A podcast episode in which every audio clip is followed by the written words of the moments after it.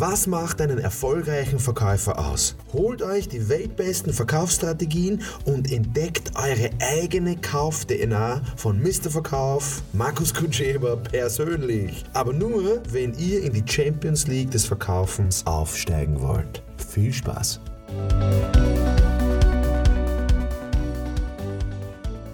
Das nächste Thema ist, unsere Führungskräfte führen nicht. Ja, also das ist natürlich ein heißes Thema, weil ähm, erstens, wer sagt das? Sagt das der Verkäufer oder sagt das der Inhaber, der Chef oder sagen das die Führungskräfte selber? Also als Führungskraft äh, gibt es hier nur eine Definition und die Definition ist never do his job. Ähm, ich unterrichte ja dieses Thema Führen, Führung auf äh, einer Fachhochschule in Graz und wir untersuchen halt die verschiedenen Definitionen. Und die, es gibt ja mehrere Definitionen von Führen, aber mir gefällt die Definition von situativen Führen am besten, die lautet, Führung bedeutet, gemeinsam mit dem Mitarbeiter Ziele definieren und vereinbaren und dafür sorgen, dass der diese Ziele eigenständig erreicht. So, wie geht das? Das geht nur durch Feedback und Kritik. Und wenn man jetzt sagt, ja, unsere Führungskräfte führen nicht, dann heißt das, dass die entweder selber den Job machen, im Verkauf gebe ich ja sehr viele Führungskräfte erlebt, die einfach selber sehr gute Verkäufer sind, aber keine guten Führungskräfte für Verkäufer sind. Ja, also es kann sein, dass wir die falschen, dass wir wirklich tatsächlich die falschen äh, Führungskräfte haben, oder es kann sein, dass die Führungskräfte nicht die Zeit haben zu führen. Das ist ja auch sehr oft der Fall. Beziehungsweise es kann sein, dass sie die Definition von Führung nicht leben.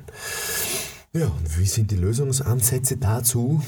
Naja, führen und nicht ziehen. Und führen bedeutet eben, ähm, ich muss diese Gespräche eben führen mit meinem Mitarbeiter. Also das Gespräch zum Beispiel, was, was ist denn für dich äh, ein, ein, ein verfolgbares Ziel? Was ist denn für dich ein motivierendes Ziel? Welche Ziele möchtest du, lieber Mitarbeiter, erreichen? Ja? Also das muss ich mal definieren, aber nicht, ich bin jetzt der Chef und du machst jetzt das und du musst das und, und dann, dann gilt das alles vereinbart. Ja?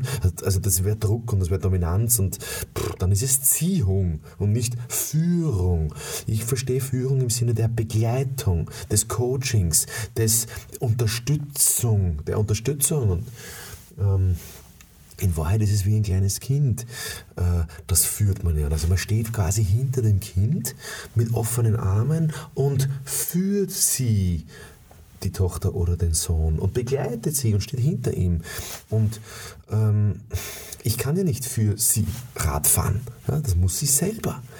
Und sie muss selber hinfliegen und sie muss selber lernen. Und lernen tue ich nur beim selber tun. Aber wenn mir mein Chef oder die Führungskraft äh, das abnimmt und mir nur immer vorzeigt, vorzeigt, vorzeigt, dann bringt es relativ wenig. Also ich möchte gerne eine Führungskraft, die entweder neben mir sitzt, hinter mir sitzt und mir Feedback gibt. Feedback im Sinne, was mache ich gut und wo kann ich mich verbessern, beziehungsweise mich kritisiert anhand von Fakten und mit mir Kritikgespräch übt und mir hilft, äh, meine Ziele zu erreichen. Und wenn die Führungskräfte nicht führen, dann kann es sein, auch dass die Rahmenbedingungen gar nicht gegeben sind, dass der führen kann. Und was braucht man zum Führen? Naja, jede Menge Zeit.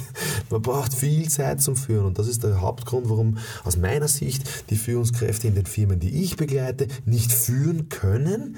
Nicht, weil sie deppert sind oder weil sie nicht keine geborenen Führungskräfte sind, das ist ein Blödsinn, sondern weil sie nicht die Zeit, die Ressourcen, die Rahmenbedingungen und die Möglichkeiten haben zu führen. Und das muss man den Führungskräften geben. Ähm, ja, und, und, und ich glaube, jeder Mensch braucht Führung. Jeder Mensch braucht eine Führungskraft, einen Coach, einen Mentor. Und wenn man den nicht hat, ja, dann ist man unaufmerksam, dann macht man Fehler, wobei Fehler machen ist ja gut, nur wenn man nichts daraus lernt aus den Fehlern, aber wenn man Fehler zwei, drei, viermal macht, dann ist es wirklich Dummheit. Ja. Und ich, ja, es gibt natürlich sehr viele Menschen, die sehr, sehr dumm agieren in Firmen. Hm, nicht nicht bewusst, sondern wirklich unbewusst, weil die Führungskräfte sind ja dazu da, um mit Kraft zu führen. Und wenn es daran fehlt, dann werden die Mitarbeiter krank. Und wenn sie krank werden, werden sie traurig. Und wenn sie traurig werden, können sie nicht produktiv arbeiten. Und dann, ja, da zerbröselt das ganze Konstrukt. Was kann man auch machen, um Führungskräfte zum Führen zu bringen?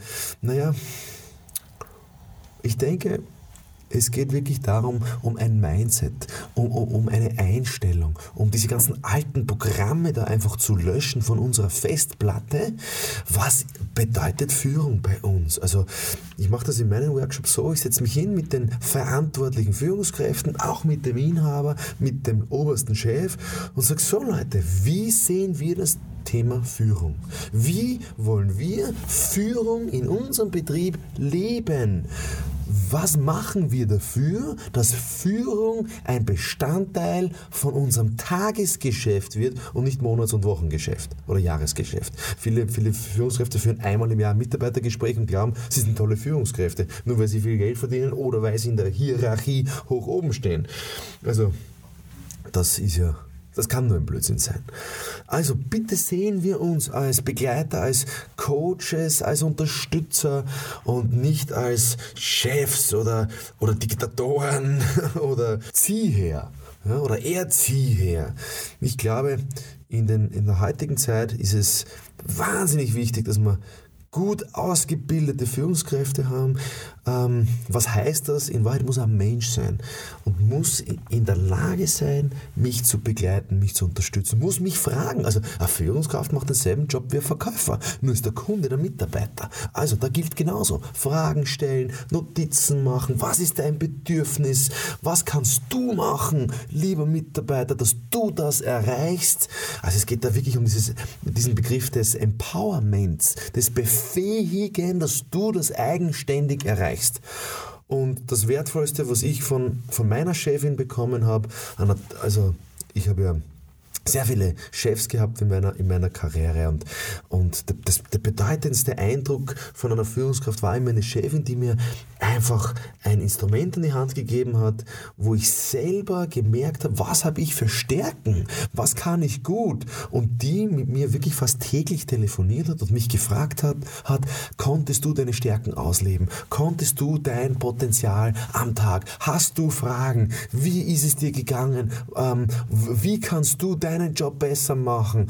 Also sie war eigentlich mein Coach und da bin ich ihr bis heute sehr dankbar und ich hoffe, sie hört heute zu. Sie hat mich nämlich dazu befähigt, das zu machen, was ich heute mache.